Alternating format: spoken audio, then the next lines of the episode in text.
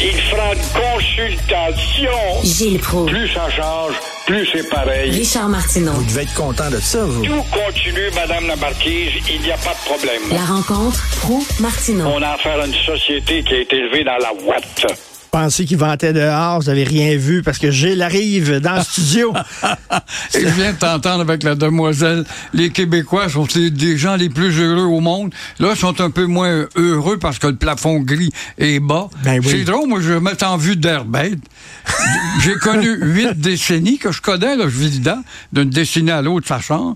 Je n'ai jamais vu un peuple avoir aussi l'air bête. Mais c'est vrai. Ben, Ça rit pas.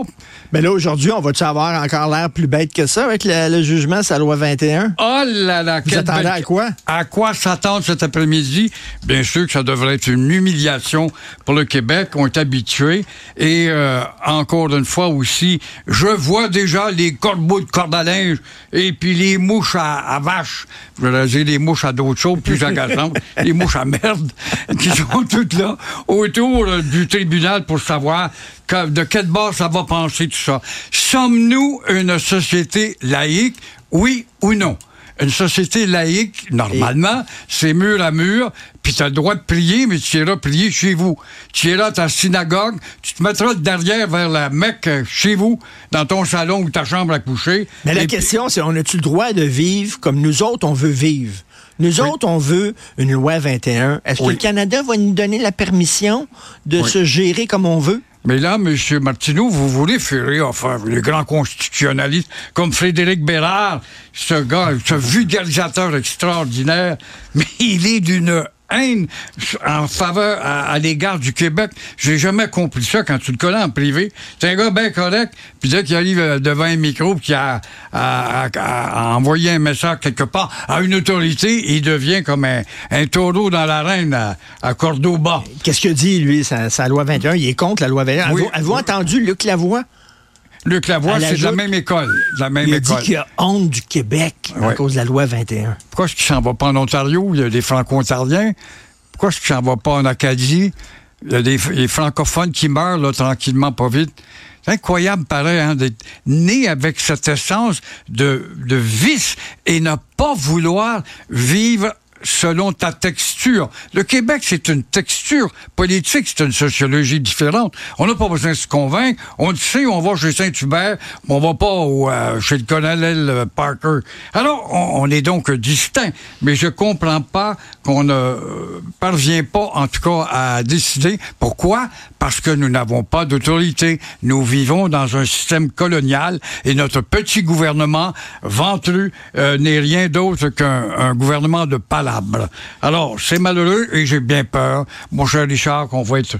Je te vois déjà Mais- euh, dans le visage, puis j'ai l'impression que tu es déçu à l'avance. Ben là, c'est parce qu'il va y avoir une troisième période, parce que, comme disait Joseph Facal tantôt, si elle est validée, si on dit c'est correct la loi 21, ceux qui sont contre vont se rendre en Cour suprême. Oui. Puis si elle est invalidée, ben le gouvernement va se rendre en Cour suprême. Fait que de toute façon, Oui. on va se rendre en Cour suprême. Alors, veuillez patienter encore un 15 à Ben 18 mois, Ben parce que c'est le temps que ça prend avec ces fumeux de pipe qui sont là. Mais là, mais là, quand la Cour suprême, dans 18 mois, va dire, mettons, vous devez changer votre loi. Ouais. J'ai hâte de voir qu'est-ce que Legault va dire. Est-ce que Legault va dire non, on ne veut rien savoir? On veut pas changer notre loi, c'est comme ça, nous autres, on l'aime, la loi 21, ou il va prendre son trou. Là, ça va être... Là, on va voir qu'est-ce qu'il y a dans le ventre. Legault. Exactement, après les cinq gifles Ben qu'il oui. y a eu en début de mandat dans le premier gouvernement et qu'il n'a même pas réagi, il n'a même pas envoyé un soufflet avec toutes les demandes très timides et réalisables dans un contexte confédéral. On ne demande pas de casser votre beau Canada. Canada, a wonderful country, boum, boum, boum, boum. Alors, on leur souhaite bonne chance à tous ceux-là. Mais il n'y a pas la fébrilité de 1988. J'étais là, moi, au palais de, de, de, de Victor Bourgeot, de, voyons, de l'architecte à, à Ottawa, de la Cour suprême. Ce qu'il y a de plus fort après Dieu au Canada, c'est la Cour suprême. Ouais. Et euh, là, il y avait des centaines de journalistes. On parlait de ça partout dans l'opinion publique. Est-ce que tu sens aujourd'hui une fébrilité à l'égard de ce que va devenir le Québec demain, colonisé ou plus colonisé, ou moins religieux ou plus religieux? On n'en a pas, on n'entend pas parler.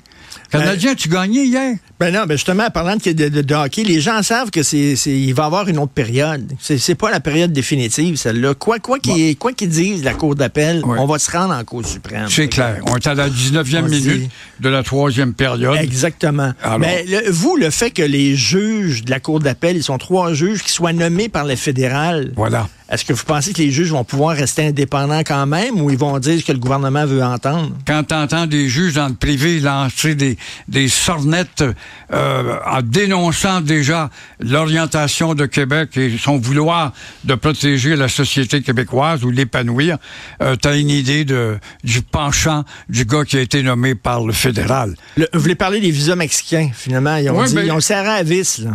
C'est intéressant, mais euh, combien de Mexicains vont aller faire un tour à Guatemala City, prendre un bel avion de la Copa Airlines, une très bonne petite compagnie en passant, puis rentrer à Montréal en provenance du Guatemala? Surveille bien ça, les entourloupettes qu'il va y avoir, justement, parce que on sait que... Et combien d'autres vont se présenter avec quelconque pays, euh, papier pour dire, moi, je suis un travailleur, je travaille, euh, euh, je cultive les concombres, euh, je m'en vais au Québec, alors je vais cultiver des concombres. Je m'en vais au Québec, ben moi, non, moi, je vais cultiver des navets. Ben oui, je m'en vais au Québec. Ah non, non, moi, je m'en vais au Québec, je vais cultiver des cornichons.